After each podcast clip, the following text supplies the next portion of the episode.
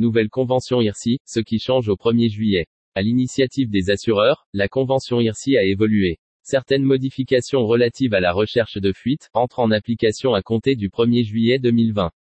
Ainsi, l'objectif est de responsabiliser, simplifier et accélérer la gestion des sinistres. Convention IRSI, un encadrement de la recherche de fuite.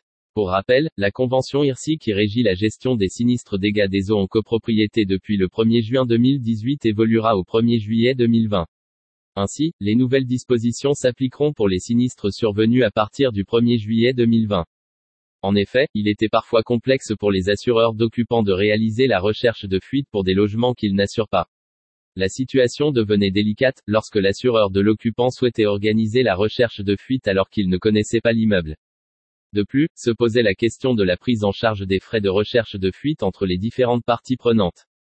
On observait de nombreux litiges entre les assureurs d'occupants et les assureurs d'immeubles. Aussi, pour pallier ces difficultés, il a été convenu d'aménager la convention IRSI, indemnisation et de recours des sinistres immeubles. De telle sorte que de nouvelles mesures encadrent désormais la recherche de fuite. Cette évolution devait entrer en vigueur au 1er avril 2020. Compte tenu de la crise du Covid-19, son entrée en vigueur a été reportée au 1er juillet 2020. Convention IRSI 2, des règles plus précises. Une nouvelle définition de la recherche de fuite. Une nouvelle définition précise que la recherche de fuite fait l'objet d'investigations destructrices ou non, nécessaires pour identifier et localiser la cause ou l'origine du dégât des eaux. Par investigation non destructive, on peut désigner les recherches de fuite visuelle par caméra et par colorant. Désormais il ne sera plus nécessaire d'avoir des dommages indemnisables pour que soit indemnisée la recherche de fuite. De plus, les frais de remise en état suite à une recherche de fuite restent garantis. Le passage en apparent n'est plus indemnisé. Le passage en apparent des conduites à l'origine de la fuite n'est plus considéré comme une modalité de recherche de fuite. Il ne sera donc plus indemnisé au titre de la convention IRSI.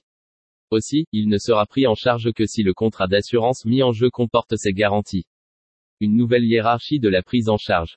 Les recherches de fuite organisées par les syndics sont prises en charge par l'assureur du copropriétaire, occupant ou non, lorsque la fuite trouve son origine dans le local privatif de ce dernier. Prise en charge de la recherche de fuite. Aucun recours si le coût de la recherche de fuite est inférieur à 1600 euros, acheté. Pour rappel, si le coût de la recherche de fuite est inférieur à 1600 euros acheté, tranche 1, aucun recours n'est possible. Malgré les nouvelles règles entrées en vigueur depuis le 1er juin 2018, le syndic diligente encore assez souvent la recherche de fuite. Dans ce cas, la facture incombe à l'assurance de l'immeuble même si la responsabilité locative est déterminée. À partir du 1er juillet 2020, si le syndic procède à la recherche de fuite et qu'une responsabilité locative est avérée, ce sera l'assurance du copropriétaire, occupant ou non occupant PNO, qui devra régler l'addition. Cédric Tondini, gérant de LEGITIM Conseil. Enfin, rappelons qu'il est nécessaire de souscrire une assurance propriétaire non occupant ou PNO, devenue pourtant obligatoire depuis la loi Allure.